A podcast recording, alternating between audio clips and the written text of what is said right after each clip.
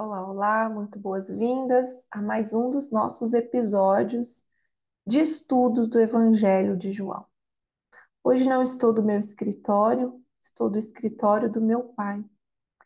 Ontem, meu pai fez a passagem dele. Nós fizemos aqui em Barbacena o velório, todas as despedidas, e assim dói, né? Dói despedir de um pai, dói ver que aquele tempo de partilhas, de vivências em família, de alguma maneira se completou.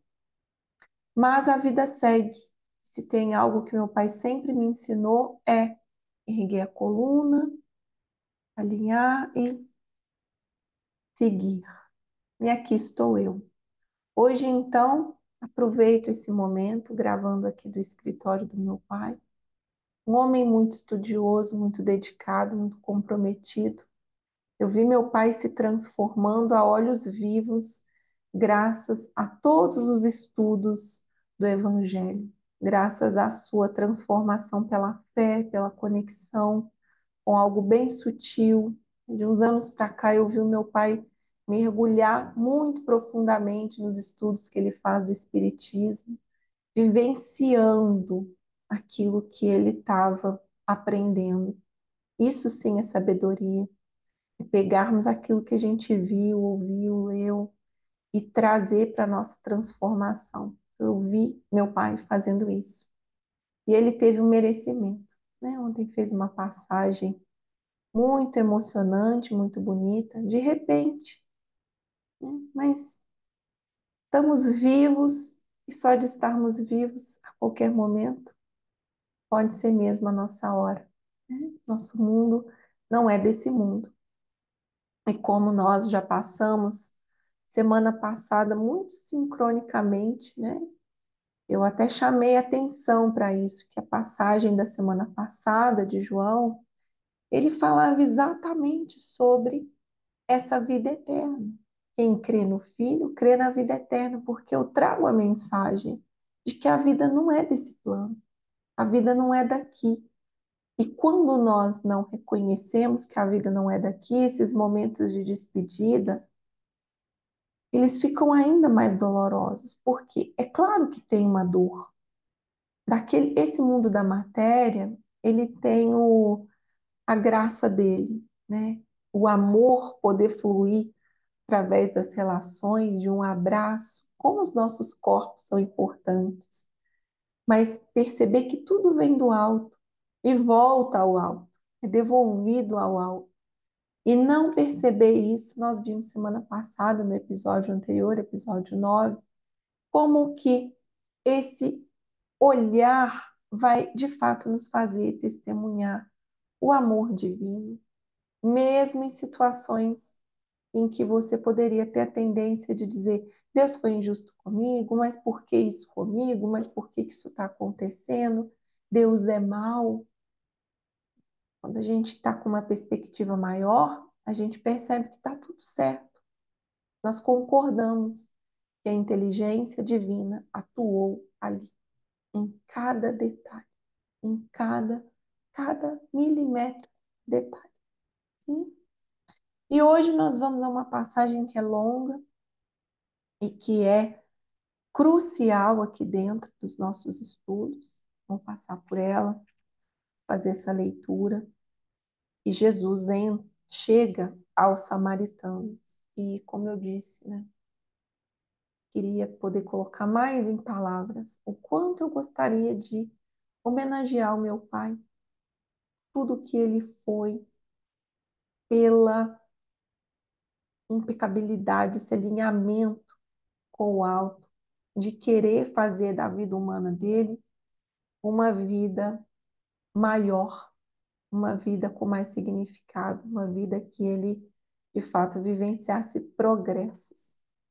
E meu pai vivenciou muitos progressos, e que nós colhemos esses frutos, né? Eu colho esses frutos. Só de testemunhar esses progressos do meu pai é muito inspirador. Mas vamos à leitura. Vamos ao siga seu caminho, minha filha. estou fazendo. Vamos, hoje eu não vou ler da minha Bíblia, vou ler da Bíblia do meu pai aqui, que ele tem. Bíblia de Jerusalém, não é a Bíblia do peregrino, mas tem um tom, tem a, a estruturação muito similar. Tá? Então vamos a João capítulo 4. E só um detalhe a mais, né? Ontem, enquanto estava lá no velório do meu pai, citação que estava logo lá acima dele, corpo do meu pai, as pessoas que vinham se despedir, e acima dele, uma citação de João, capítulo 11. Logo chegaremos lá. Para até saber quando será que vamos chegar no 11, né? O que, que vai acontecer na semana em que eu chegar no 11? Que mensagem receberei do meu pai nessa semana quando eu chegar do 11? Chegar no capítulo 11. Hoje nós estamos no João, capítulo 4. Jesus entre os samaritanos. Vamos lá? Quando Jesus soube que os fariseus tinham ouvido dizer que ele fazia mais discípulos e batizava mais que João, ainda que de fato Jesus mesmo não batizasse, mas os seus discípulos, então, né, a, a notícia começou a correr ali que Jesus estava atuando e ele começou a ganhar um, um respeito muito grande, inclusive passando para os discípulos dele esse passe de batizar. Ele deixou a Judéia e retornou a Galiléia. Era preciso passar pela Samária. Chegou então a uma cidade da Samária chamada Sicar. Acredito que é assim que se pronuncia, né? Sicar. Perto da região que Jacó havia dado a seu filho José. Ah, essa referência aqui, ela é fantástica. Mas não vamos nos alongar nessa história do José aqui hoje. Ali se achava a fonte de Jacó. Essa fonte de Jacó é uma fonte clássica. Fatigado da caminhada, olha, muito parecido com o Jacó, que estava fatigado da caminhada também. Jesus sentou-se junto à fonte. Era por volta da hora sexta. Os números, vocês sabem, né? Todos eles têm um significado aqui. Nenhum deles passa despercebido. E essa hora sexta é o meio-dia. O meio-dia, então, tem um alinhamento entre o Sol e a Terra. A luz no seu ponto máximo, lembrem-se disso. Né? A luz em seu ponto mais alto é o meio-dia. Essa hora Jesus chega à fonte. Olha que tem uma força luminosa acontecendo então. É isso que está querendo mostrar. Uma mulher da Samária chegou para tirar água. Jesus lhe disse: Dá-me de beber, ordenando. Seus discípulos haviam ido à cidade comprar alimento. Diz-lhe então a samaritana: Como, sendo judeu, tu me pedes de beber a mim que sou samaritana? E aqui a própria passagem explica por que, que ela questiona isso de Jesus. Os judeus, com efeito, não se dão com os samaritanos. Tinha ali uma discórdia. Jesus lhe respondeu: Se conhecesses o dom de Deus, e quem é que te diz, dá-me de beber, tu é que lhe pedirias, e ele te daria água viva.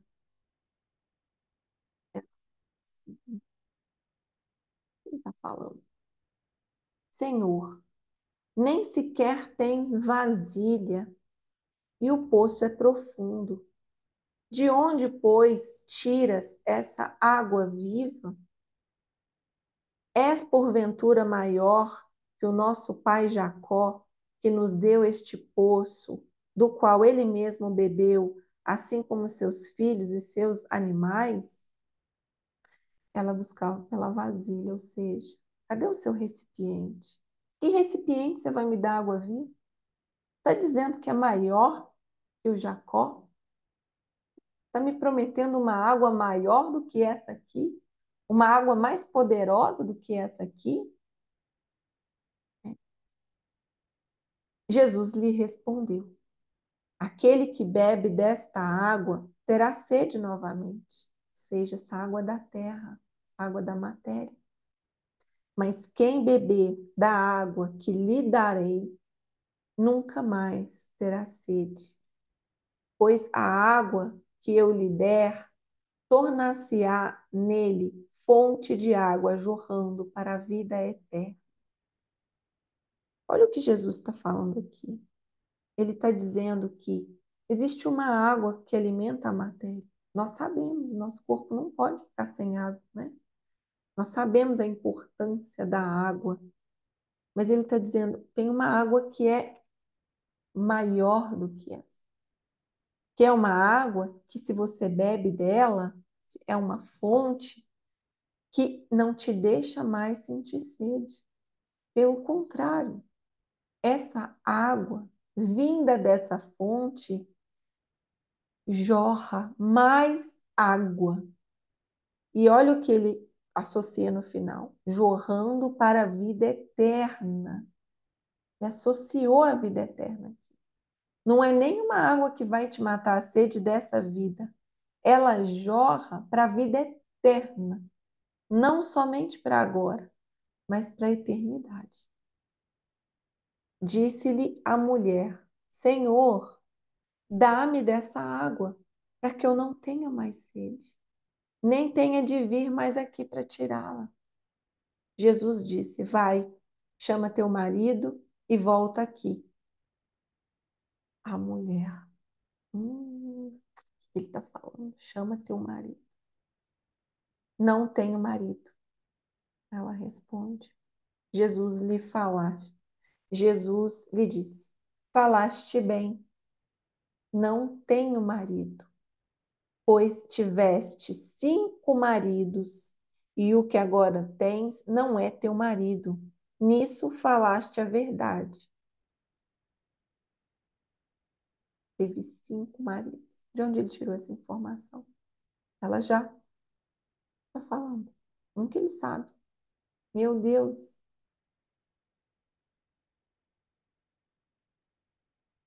Disse-lhe a mulher: Senhor, vejo que és profeta. Nossos pais adoraram nesta montanha, mas vós dizeis: é em Jerusalém que está o lugar onde é preciso adorar. Jesus lhe disse: Acredita-me, mulher, vem a hora em que nem nesta montanha, nem em Jerusalém adorareis o Pai. Vós adorais o que não conheceis. Nós adoramos o que conhecemos, porque a salvação vem dos judeus. Mas vem a hora, e é agora, em que os verdadeiros adoradores adorarão o Pai em espírito e verdade, pois, tal, pois tais são os adoradores que o Pai procura. Veja, vem a hora, e é agora. Mas vem a hora, e é agora. Ótimo, né? Em que os verdadeiros adoradores, verdadeiros adoradores, adorarão o Pai em espírito e verdade. Tem montanha, não tem Jerusalém, não tem poço, não tem, não tem pedra de Jacó. Tem espírito e verdade. E essa hora é agora. Deus é espírito. E aqueles que o adoram devem adorar, devem adorá-lo em espírito e verdade. A mulher lhe disse: Sei que vem um Messias que se chama Cristo. Quando ele vier, nos explicará tudo. Disse-lhe Jesus: Sou eu que falo contigo pequena parada cardíaca. Ele está falando comigo, ele é Cristo. O que ele está dizendo, gente?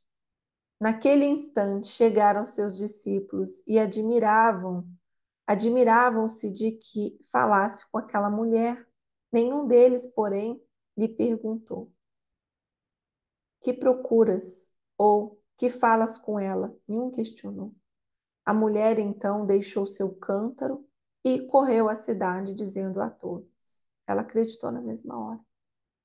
Ela disse: É, é. Correu e disse, né? Dizendo a todos: Vi de ver um homem que me disse tudo o que fiz.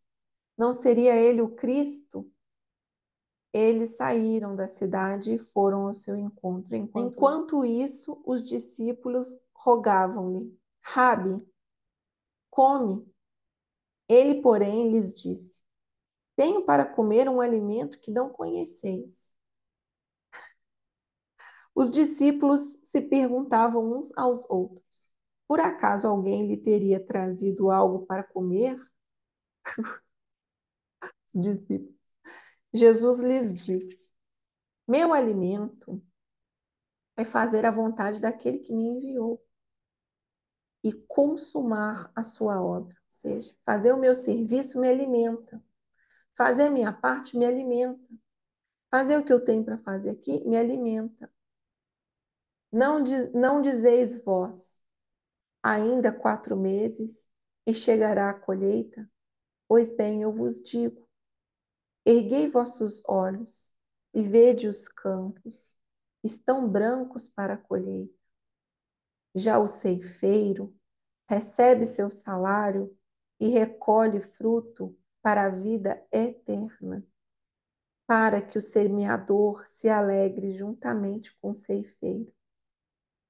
Isso tem muito a ver com os nossos ciclos de vida, morte e vida. Ele estava falando aqui de fazer a vontade daquele que o enviou, ou seja, aquele que o semeou, coloca com uma intenção que ele seja a semente que ele veio ser. E quando vem a colheita, e esse ano é um ano muito forte em colheita, né? a vida é uma lei de causa e efeito o plantio e a colheita. Quando vem aquele que ceifa, que coleta, quer coletar o que plantou. E vai coletar para a vida eterna, vai se eternizar aquilo que foi plantado. Aquilo é que vai ter valor. Aquilo que foi plantado. Aqui, pois, se verifica o provérbio: um é o que semeia, outro o que ceifa.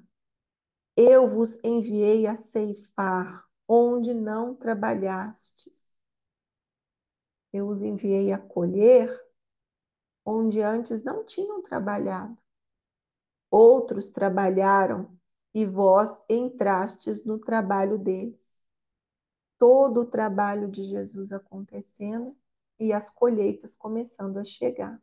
Mas o lugar em que outros tinham trabalhado, Jacó, José, outras linhas, outras formas de adorar a Deus, outros plantios. Eu estou dizendo. Deus é espírito. Vamos encontrar outros modos de adorar a Deus. Nessa sequência que ele começou a explicar sobre o ceifador. Muitos samaritanos daquela cidade creram nele, por causa da palavra da mulher que dava testemunho. Ele me disse tudo o que eu fiz. Ele sabia. Por isso, os samaritanos vieram até ele, pedindo-lhe que permanecesse com eles. E ele ficou ali dois dias. Bem mais numerosos foram os que creram por causa da palavra dele. E diziam à mulher: já não é por causa dos teus dizeres que cremos. Nós próprios o ouvimos e sabemos que esse é verdadeiramente o Salvador do mundo. Eu ouvi. Vejam que lá no início a gente falou muito sobre o ver. Aqui ele traz uma chave a mais. Eles creram pelo que eles ouviram. Lembram da passagem anterior que falava sobre o enviado muitas coisas não vão ser compreendidas. Mas o enviado fala e você crê, porque você ainda não pode ver. E o que os samaritanos fizeram? Eles não pediram para ver, eles pediram para ouvir. Então, eles ouviram essas notícias e creram. Eles ouviram o que ele tinha para dizer e eu creio. E quando eles creem, se a gente voltar à passagem anterior, recebem imediatamente uma perspectiva diferente, que é a perspectiva da vida eterna.